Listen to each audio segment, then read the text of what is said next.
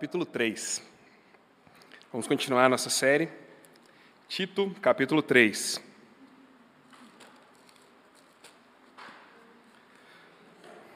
Semana passada fizemos um pequeno passeio em Mateus, mas hoje voltamos para Tito, né? Hoje nós vamos do versículo 1 até o versículo 7. Tito 3, 1 a 7. Algumas perguntinhas que vão orientar o nosso tempo juntos aqui e o nosso pensamento é o seguinte: O que é que direciona o nosso papel como cristãos na nossa sociedade?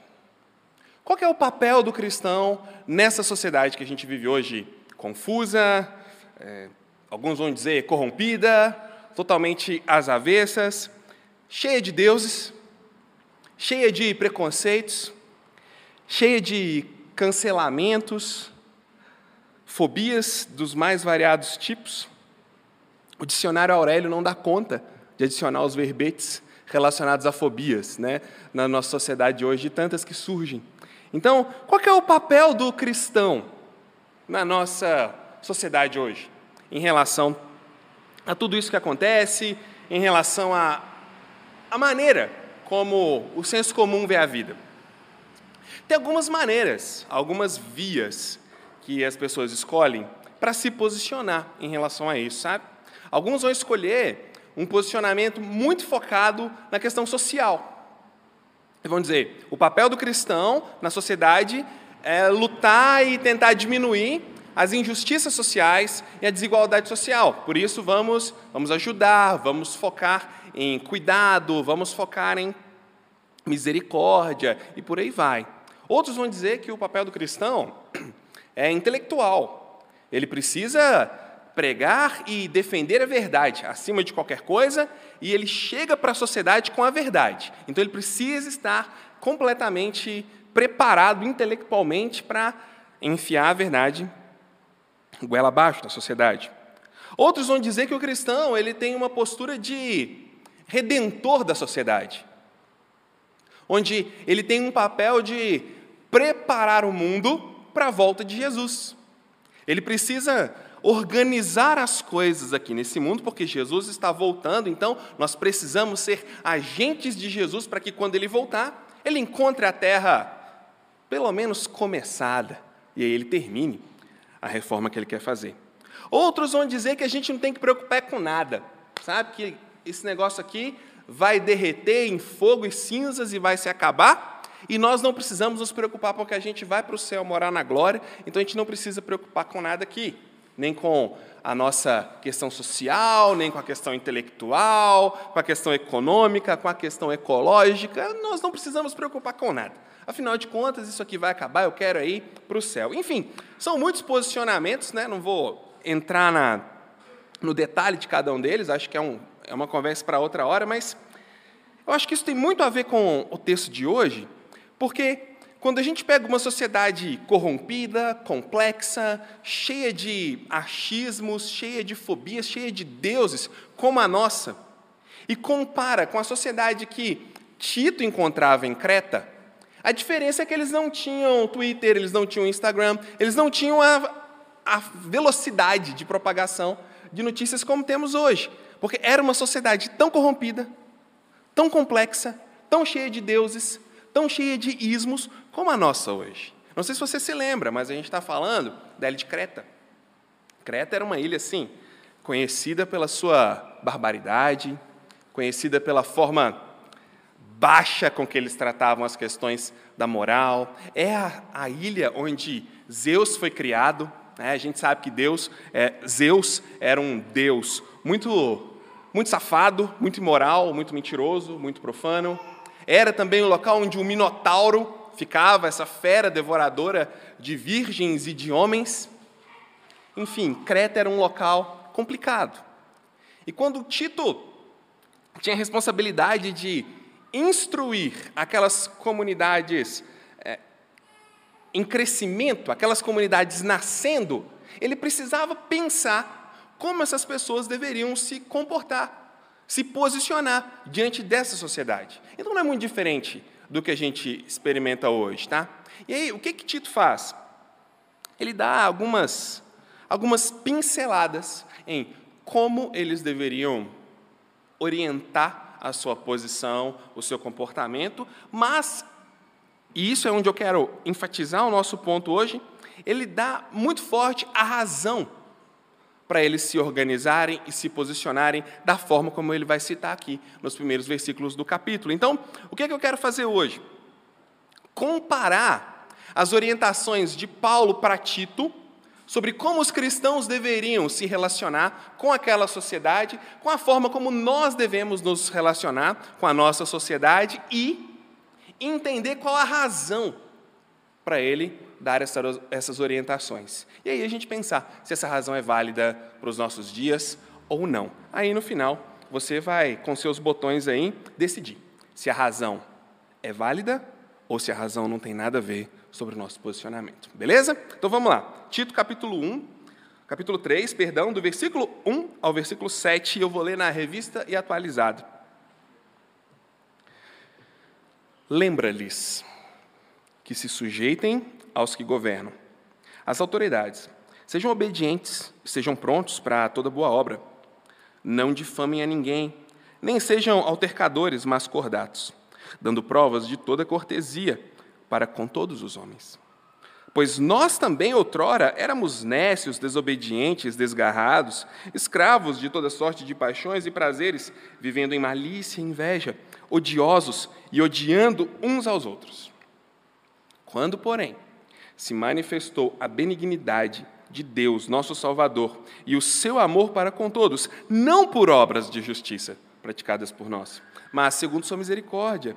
Ele nos salvou mediante o lavar regenerador e renovador do Espírito Santo, que ele derramou sobre nós ricamente por meio de Jesus Cristo, nosso Salvador, a fim de que, justificados por graça, nos tornemos seus herdeiros segundo a esperança da vida eterna.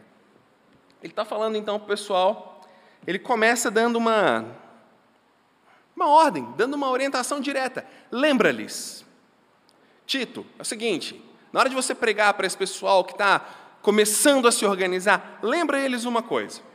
E ele cita aqui alguns princípios que são, de fato, o posicionamento daqueles cristãos na sociedade. Olha só que legal. Ele diz: sujeitem-se às autoridades, sejam obedientes.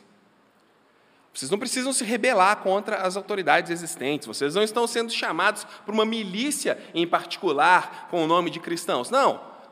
A, a ordem social deve ser mantida. Então, sujeitem-se às autoridades, sejam obedientes a eles. Vocês não precisam se rebelar. Estejam preparados para qualquer boa obra Estejam preparados para qualquer boa ação na sua cidade. Estejam preparados, prontos, a palavra diz, estejam ávidos, dispostos, como se alguém estalasse os dedos e eles estão prontos para realizar boas obras. Ele continua: não difamem a ninguém. Uma ilha cujo Deus é um mentiroso, no caso Zeus, Acho que a difamação devia ser algo bem constante, né? senão ele não teria falado isso aqui. E ele diz: não difamem ninguém. Não inventem coisas sobre os outros. Prezem, zelem pela verdade. Sejam pacíficos. Sejam cordatos. A revista atualizada usa a palavra não sejam altercadores, palavra difícil, né?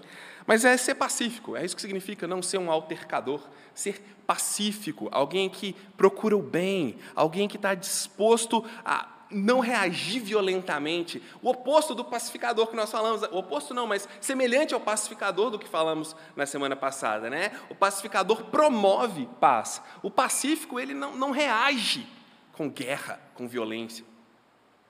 Sejam cordiais dando provas da cortesia de vocês a todos os homens. Interessante porque quando a gente liga isso aqui com o começo da igreja, lá em Atos, capítulo 2, tem algo que é falado sobre a igreja lá. Lembrando que Atos é uma fase, um período né, de transição, onde a igreja está se desenvolvendo, onde ela está começando. O Lucas diz o seguinte: que a igreja se reunia para falar da doutrina, a igreja se encontrava para tomar as refeições juntos, eles cuidavam uns dos outros, eles tinham as coisas em comum, ninguém passava a necessidade, e eles tinham a simpatia daqueles que não eram cristãos. Eles tinham, eles eram bem vistos por aqueles que não eram cristãos. O proceder deles fazia com que eles fossem benquistos na sociedade. Eu imagino que isso seja algo que Paulo tem em mente quando ele fala para Tito. Num ambiente tão hostil, num ambiente tão complicado, tão perigoso para uma nova fé, tão perigoso para um tipo específico de fé, que era a fé cristã, qualquer semelhança é mera coincidência, ele diz: não saiam por aí sendo um bando de revoltados, não saiam por aí cruzando os braços e não fazendo nada de bom na sua sociedade, não fiquem difamando uns aos outros, falando mal das pessoas, sejam pacíficos, parem de reagir com guerras, de besta maldita nessa ilha já basta um minotauro. Sejam cordatos e deem provas para as pessoas de que o bem é a bandeira de vocês. Uau! Se a gente ficar só nisso aqui, já é coisa demais. Já é assim, mandamento para mais de metro. Se a gente for levar isso aqui ao pé da letra e seguir o máximo possível que a gente tentar. Mas tem um raciocínio no pensamento de Paulo, porque ele diz assim: Tito, lembra o pessoal, por quê? Essa é a pergunta que a gente tem que fazer. Tito, lembra-lhes por que? A resposta está no versículo 3. Lembra-lhes que eles sejam sujeitos às autoridades, prontos para toda boa obra, não difamem a ninguém, que eles sejam pacíficos, que eles sejam cordiais, dando prova de toda cortesia a todos os homens. Lembra eles isso, porque agora eles não são mais o que eles eram antes. Você pode ter liberdade de lembrar essas pessoas sobre o proceder deles, porque eles não são mais o que eles eram. Versículo 3: Pois também nós, ele se inclui, em outro tempo, em outra época, éramos nécios. A palavra nécio é tolo, ignorante, vulgo, burro. Isso é nécio. Desobedientes, desgarrados, soltos como um, um bicho solto sem dono, como um cachorro abandonado na beira da estrada. Escravos de todo tipo de paixão e prazer. Ele está dizendo: lembra eles do que eles precisam ser, mas não se esqueça do que vocês eram e não são mais. Isso é muito interessante. Vocês não são mais nécios, desobedientes, desgarrados, escravos de todo tipo de paixão e prazer, vivendo maldade, inveja, odiando e sendo odiados. Quando ele fala isso aqui, vocês não são mais isso, vocês já saíram dessa, dessa etapa de vida, por isso vocês precisam se lembrar o que vocês deveriam ser.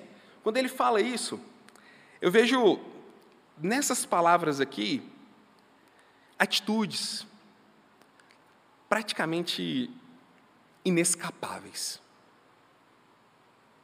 É praticamente impossível, sem Cristo, vencer a escravidão dos prazeres e de paixões. É praticamente impossível, sem Jesus, não odiar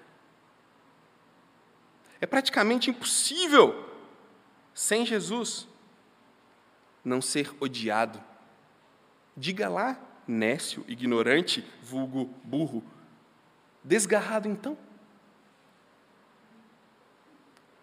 Ele está dizendo para eles: Tito, lembra esse pessoal para que eles se sujeitem, para que eles sejam obedientes, para que eles estejam prontos, ávidos, dispostos para todo tipo de boa obra, para que não difamem, não inventem mentiras, não falem mal uns dos outros, para que eles sejam pacíficos, cordiais e provem a sua cortesia diante de todos. Lembra eles que é possível eles serem assim, porque eles não são mais o que nós éramos antes. Eles não são mais o que nós experimentávamos antes: ignorância, desobediência, estar desgarrado, escravidão, vivendo em paixão, maldade, sendo odiado e odiando. Mas a pergunta mais importante hoje, se você tem que gravar algo, grava daqui para frente, tá? A pergunta mais importante é: por que ele diz que nós não somos mais isso? Essa é a chave para o que ele está falando. Olha, lembra eles que sejam assim, porque eles agora não são mais como eles eram antes, tá? Nós não somos mais o que éramos antes. Agir de forma diferente disso aqui é ser o que a gente já foi um dia, e a gente não é mais isso. Por quê? As respostas que normalmente a gente vai ouvir quando pessoas se tornam cristãs e mudam o seu procedimento, elas são até engraçadas, eu diria. E as suposições das mudanças na vida das pessoas quando elas se tornam cristãs também são igualmente engraçadas. Alguém vai dizer assim: por que eu não sou mais aquilo? Né? Por que eu sou um ex alguma coisa? Ah, porque eu entrei para a igreja. Entrei para a igreja. Eu fui para a igreja, agora minha vida mudou. Antes, né?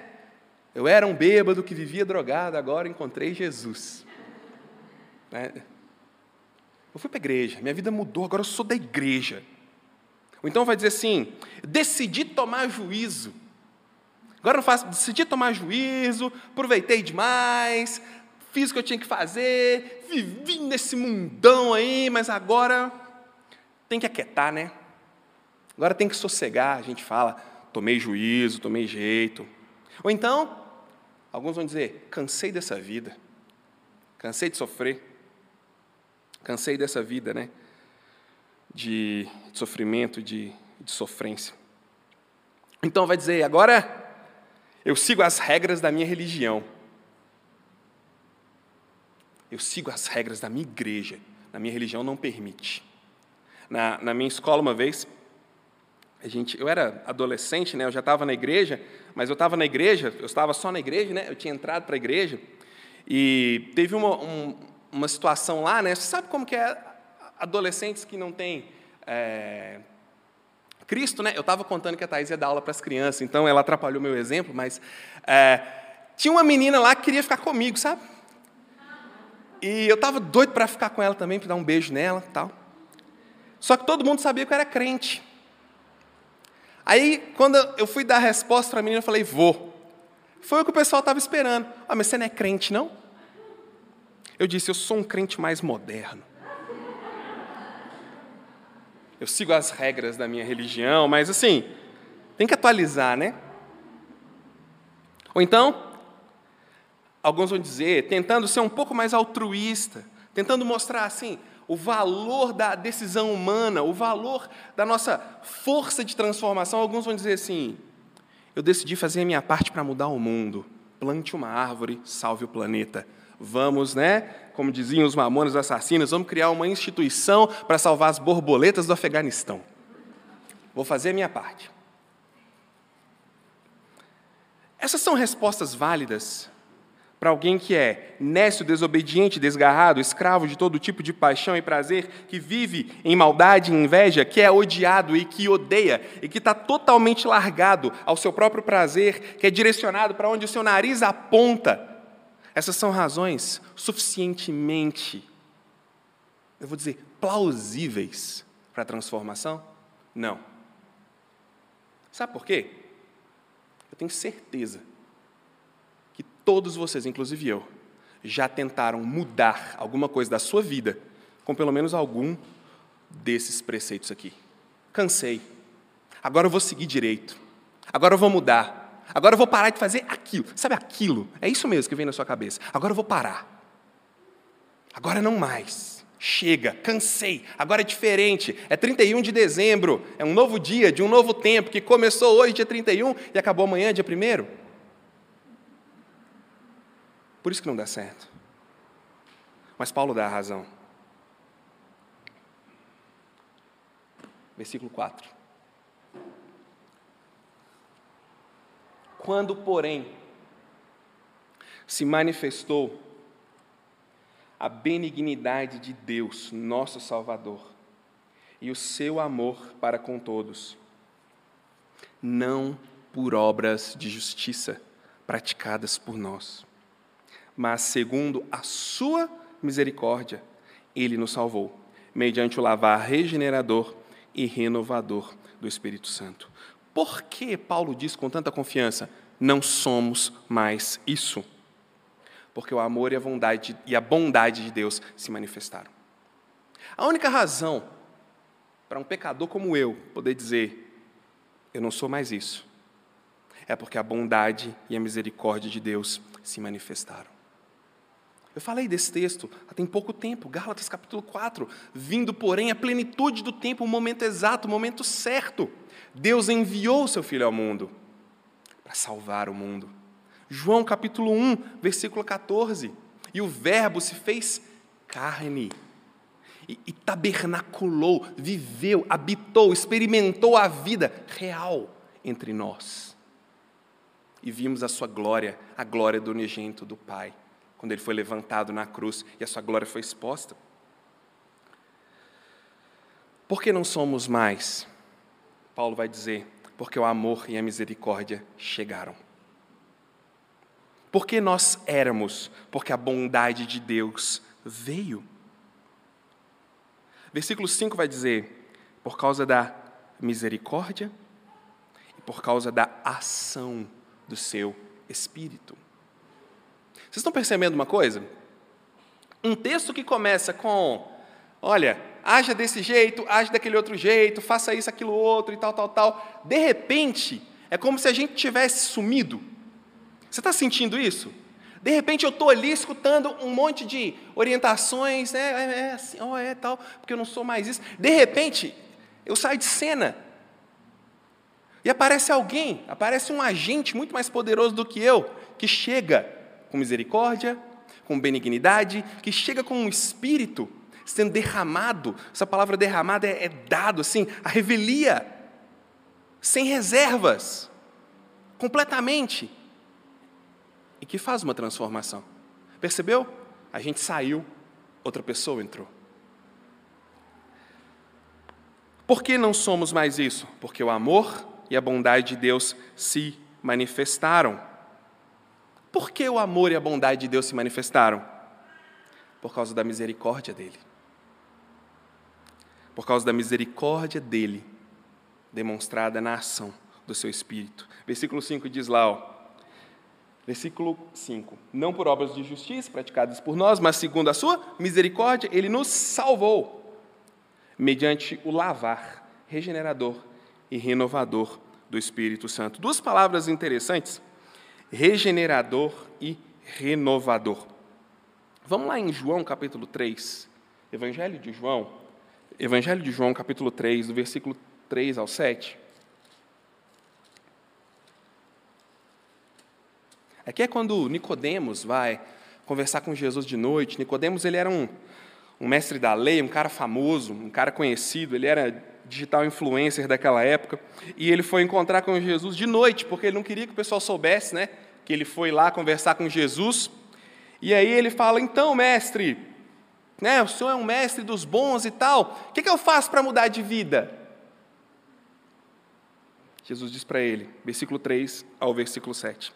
A isto respondeu Jesus: Em verdade eu te digo que se alguém não nascer de novo, não pode ver o reino de Deus. Perguntou-lhe Nicodemos: Como pode um homem nascer sendo velho? Pode porventura voltar ao ventre materno e nascer segunda vez? Só um parênteses, é interessante, né? Um mestre da lei super famoso, super conhecido, de repente, diante de Jesus, ele fica tão idiota, né? Como eu vou voltar para minha mãe, Senhor? Respondeu Jesus: Em verdade, em verdade te digo: quem não nascer da água e do espírito não pode entrar no reino de Deus. O que é nascido da carne é carne, o que é nascido do espírito é espírito. Não te admires de eu te dizer: importa-vos nascer de novo. Jesus está falando de regeneração. Jesus está falando de ser feito novo. Jesus está falando de crescer algo no lugar onde estava podre, crescer algo novo. Gente, é tipo Wolverine. só que muito mais profundo, porque o que regenera é a alma. O Wolverine do X-Men toma tiro, toma facada, pega fogo e a carne dele cresce de novo, não cresce? Mas ele continua sendo aquele mesmo cara, oscilante entre mal e bem, cruel, com cheiro de morte.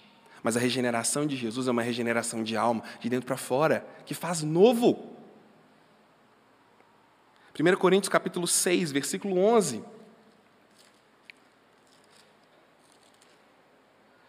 Seis onze diz assim: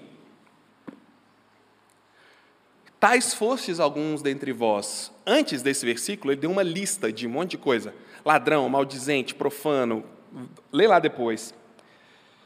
E ele fala: Tais fossem alguns de vocês, mas vós vos lavastes, mas fostes santificados, mas fostes justificados em nome do Senhor Jesus Cristo e no Espírito do nosso Deus. O que, que Paulo está dizendo então, gente? Olha só.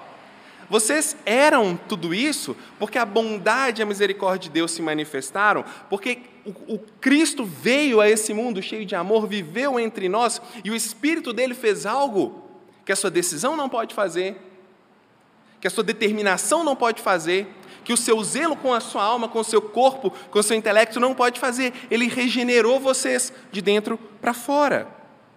Ele fez uma mudança completa.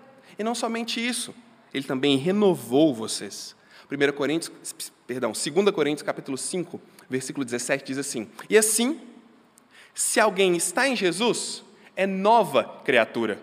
As coisas antigas já passaram, e eis que se fizeram novas. Já está perdendo um pouco a graça isso, mas novo no grego aqui significa novo. Novo de verdade. Alguém com novos padrões, princípios, valores. Alguém totalmente redirecionado para algo novo. Algo que não vivia antes. Lá em Atos, capítulo 2, a gente tem o derramamento do Espírito Santo, né? quando o Espírito Santo vem e passa a habitar conosco. Aquele Espírito que Jesus prometeu lá em João 14, do versículo 16 ao 17, que ele disse para os discípulos assim: Olha, eu vou para o Pai, mas eu não vou deixar vocês sozinhos, tá? Eu vou enviar outro consolador, e ele vai ficar com vocês.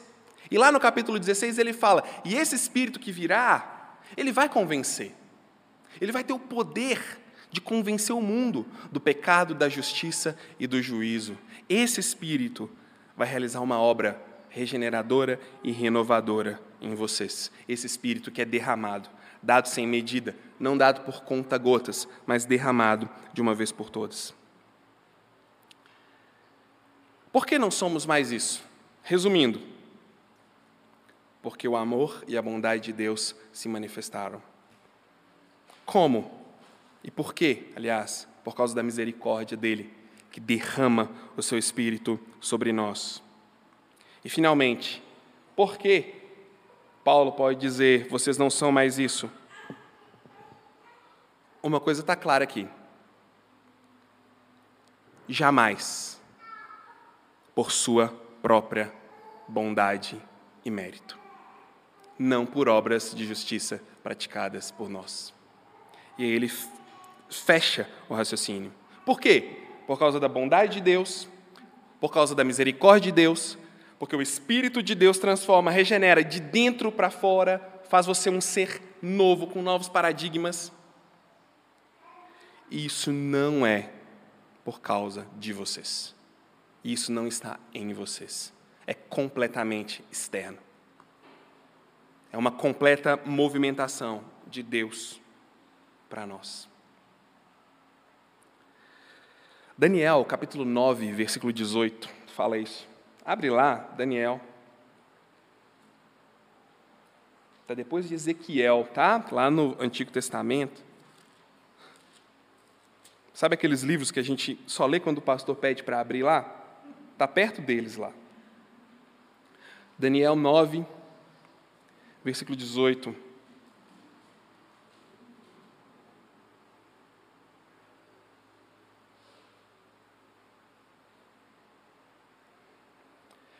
Inclina, ó Deus meu, os ouvidos e ouve. Abre os olhos e olha para a nossa desolação e para a cidade que é chamada pelo teu nome.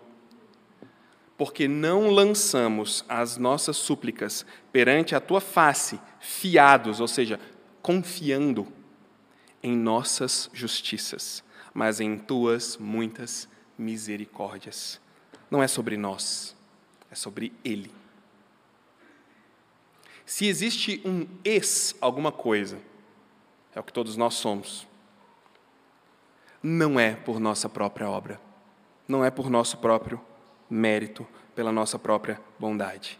Romanos capítulo 3, volta lá para o Novo Testamento, Romanos 3, 27 e 28.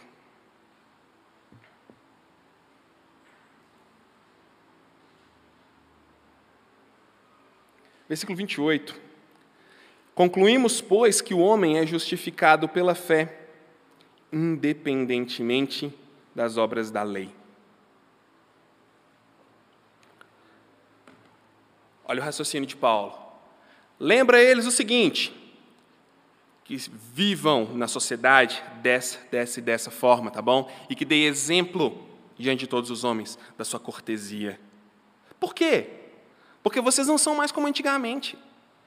Porque vocês eram, eu era também, desgarrado, ignorante, desobediente, escravo, odiador e odiado. Nós não somos mais isso. Por que não somos mais isso? Porque somos bons? Porque a nossa religião é melhor do que a dos outros? Porque temos mais determinação? Porque temos mais força de vontade? Não, porque o amor e a bondade de Deus se manifestaram. Por que o amor e a bondade de Deus se manifestaram? Porque Deus é cheio de misericórdia. E isso faz a mão dele se mover na nossa direção, derramando sobre nós abundantemente o seu espírito, que nos regenera e que nos renova pelo seu próprio mérito, o mérito de Cristo. Por isso, nós podemos dizer que não somos mais determinadas coisas, não fazemos mais determinadas coisas. E aí ele diz: fomos feitos herdeiros por graça. É interessante isso, porque fomos feitos herdeiros. A ideia de herdeiro todo mundo conhece. Você tem seu pai, você é herdeiro do seu pai. É seu direito. Está na lei, ninguém tira isso de você, isso é super sério. É uma das poucas coisas que é respeitado né, nos dias de hoje. Mas aqui diz: você foi feito herdeiro. Você não era, eu não era. A gente foi transformado em herdeiro. Por graça. Por quê? Se a gente pudesse dizer e explicar isso aqui, gente, é o seguinte: a gente foi feito herdeiro. Deus derramou misericórdia, Deus deu um espírito que regenera, que renova. Deus se manifestou para nós. Por quê? Por graça. Em outras palavras, porque Ele quis. Thaís fez uma pergunta para mim hoje de manhã, eu achei muito interessante, que é o seguinte: o que, que Deus faz quando nós esgotamos, gastamos toda a misericórdia que Ele nos dá? O que, que Ele faz? A gente vai lá e usa tudo, a gente usa tudo que Deus tem para dar. A gente vai até o limite, usa tudo da misericórdia de Deus. O que, é que ele faz? Ele dá mais misericórdia. Porque ele é misericórdia, é a natureza dele. Ele não pode fugir disso. A misericórdia dele é diretamente proporcional à nossa desgraça, ao tamanho do nosso pecado. Quanto mais longe dele nós estamos, mas o braço dele se estica na nossa direção. Na esperança da vida eterna, ele conclui. Fomos feitos herdeiros por graça na esperança da vida eterna, ou seja, na esperança de que essa vida aqui não é o limite da existência humana. Na esperança de que a nossa vida não limita a esse período, ela vai além. Não é somente sobre se portar assim, assim, assado na sociedade. Não é só sobreviver seguindo determinadas regras, morrer, virar pó e acabar de existir. Não! Feitos herdeiros numa esperança de algo além. Deu esperança de transcendência, a existência além do que nós experimentamos aqui. Voltando à nossa pergunta inicial: quem é o cristão numa sociedade corrompida, cheia de deuses, cheia de preconceitos, cheia de cancelamentos, cheia de fobias das mais variadas, maluca, igual a de Creta. Não, não, igual a nossa. Igual a nossa. Quem é o cristão? Sabe quem é o cristão? Ele é o nécio, o desobediente, o desgarrado, o escravo de todo tipo de paixão e prazer, é aquele que vive na maldade, na inveja, é aquele que odeia e que é odiado, mas que foi alcançado pela bondade e pela graça de Deus, que foi regenerado, renovado pelo mérito de Jesus, que é feito herdeiro na esperança de que essa vida não é o limite da existência. E por causa disso, por causa disso, somente disso, ele pode ser lembrado do que Paulo diz no versículo 1. Sujeitem-se às autoridades, sejam obedientes, estejam prontos, dispostos para toda boa obra, não difamem a ninguém, sejam pacíficos, adendo meu, e pacificadores, sejam cordiais, dando provas de cortesia a todos os homens. Esse é o cristão. Alguém que experimenta misericórdia e graça. Esse é o cristão, aquele que sabe que precisa de Jesus, porque ele não é bom o suficiente. Legal do cristianismo é isso. A gente vem na igreja porque a gente é ruim mesmo. A gente precisa de Jesus porque a gente é pecador mesmo. A gente ora porque a gente sabe a natureza do nosso coração. A gente precisa um do outro porque a gente sabe a tendência da nossa carne. A gente clama e pede a ajuda de Deus, porque a gente sabe quem a gente é. E o mais legal de tudo isso, o braço de Deus sempre nos encontra. E Ele tem sempre mais um pouquinho de misericórdia para dar. Por isso, por isso, a gente pode ser lembrado dessas verdades. Senhor Deus, eu te agradeço pelas lembranças que o Senhor nos dá pela misericórdia que o Senhor transborda na nossa vida. Obrigado. Em especial agora, enquanto vamos lembrar do momento, do ato em que o Senhor se entregou por nós. Esteja conosco, nos une ao redor da tua mesa. Em nome de Jesus. Amém.